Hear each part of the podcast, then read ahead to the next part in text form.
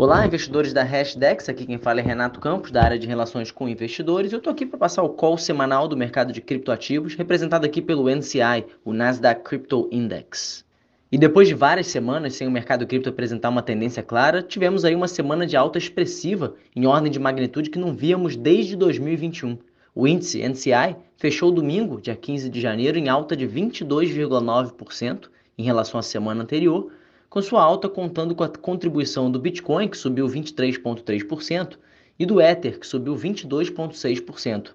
Outros destaques foram as altas do CF Web3, o índice que serve de referência para o Web311, que subiu 35%, uma alta de 27,4% do DeFi CF Index, referência para o DeFi 11, e 33,5% do CF Digital Culture, que é referência para o nosso ETF Meta 11.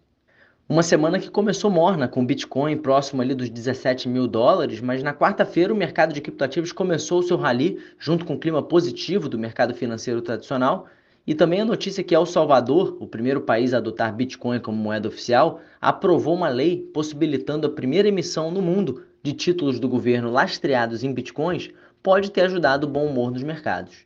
E aí na quinta-feira, o Bitcoin passou dos 18 mil dólares pela primeira vez desde o início de dezembro e o Ether passou os 1.400 dólares pela primeira vez desde o início de novembro. Já as altcoins apresentaram altas ainda maiores, e parte do rally pode ser explicado também por um aumento acentuado do fechamento de posições vendidas no mercado de criptoativos, o chamado short squeeze. Outro fator que ajudou o mercado essa semana foi o resultado do CPI, que foi ligeiramente melhor que o esperado, com a inflação já mostrando um acumulado de 12 meses de 6,5% contra os 7,1% no mês anterior. E diante do terceiro mês consecutivo de baixa na inflação, os analistas melhoraram suas expectativas para os próximos movimentos do Fed em relação à taxa de juros, com alguns analistas já esperando um aumento mais tímido de 25 basis points na próxima reunião. E aí, na sexta-feira, o mercado de criptoativos continuou essa tendência positiva. O Bitcoin ultrapassou os 19 mil dólares pela primeira vez desde o início de novembro. E é importante mencionar que foi o maior aumento diário em dois meses.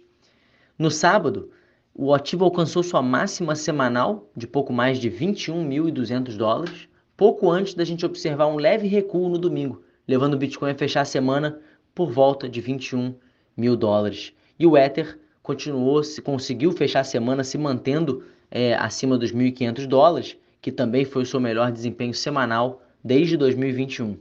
Falando do Ether, a oferta de tokens da rede voltou ao patamar que estava antes do demerge, com o token se tornando deflacionário novamente. E para essa semana, os investidores continuam atentos ao calendário econômico, com vendas do varejo dos Estados Unidos na quarta-feira e os pedidos de desemprego saindo aí na quinta-feira. Algumas notícias interessantes aí, a gente colocou o link para um artigo comentando a disparada do Bitcoin, né, acima dos 21 mil dólares, Outra notícia bem legal também foram os desenvolvedores do Ethereum anunciando a sua próxima atualização Xangai para março. É, essa atualização é importante porque vai permitir que os usuários saquem seus Ethers depositados em staking na plataforma. E essa atualização, se realizada com sucesso, pode atrair ainda mais investidores a colocarem seus Ethers em staking e, consequentemente, reduzir a oferta do, dos Ethers em circulação. Oferta essa, como eu mencionei, que já está deflacionária, né? E isso poderia contribuir ainda mais para o preço desse criptoativo caso a demanda por Ethers aumente. E em mais um capítulo aí da história da Digital Currency Group, o seu CEO Barry Silbert soltou uma carta pública aos acionistas comentando a sua visão para o estado atual do mercado cripto e fazendo uma retrospectiva aí de tudo o que aconteceu. Essa carta foi interpretada por alguns investidores como uma resposta às cartas abertas enviadas por Cameron Winklevoss da corretora Gemini, né? Eu enviei para vocês semana passada um pouco é, das cartas dele criticando a DCG, a Digital Currency Group, acusando ele de fraudar é, os clientes. Os investidores e o mercado cripto continuam atentos ao desenrolar dessa história envolvendo a DCG, dado a relevância das empresas do grupo e o possível contágio da Genesis, que é uma das empresas do grupo, a outras empresas tanto dentro quanto fora do grupo. A gente também colocou para vocês aí um link comentando mais sobre a notícia que El Salvador aprovou uma lei que abre caminho para títulos lastreados em Bitcoin, fato importante aí, a primeira vez que a gente vai ter um título de fato de um país é, lastreado em Bitcoins.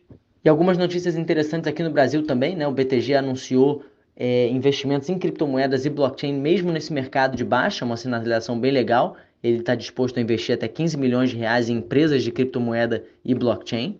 É, o Bradesco também está aderindo à tokenização de ativos né, e anunciou que ele vai tokenizar uma cédula de crédito bancário de 10 milhões de reais, mais um banco aí do mercado financeiro tradicional é, é, entrando na onda de tokenização de ativos. E o Banco Central do Brasil anunciou aí a criação é, de uma blockchain para o nosso sistema de pagamentos nacionais, mais um passo importante aí no projeto do Real Digital. É, o Bacen que continua na vanguarda mundial de CBDCs, reforçando seu compromisso em criar uma moeda digital que consiga se integrar com as aplicações já disponíveis atualmente no mercado cripto. E esse foi o nosso call semanal. Caso tenham qualquer dúvidas ou comentários, não deixem de mandar para a gente uma mensagem no e-mail contato@hashdex.com, nas nossas redes sociais, no Instagram hashdex.cripto e no Twitter arroba hashdex. Tenham uma ótima semana.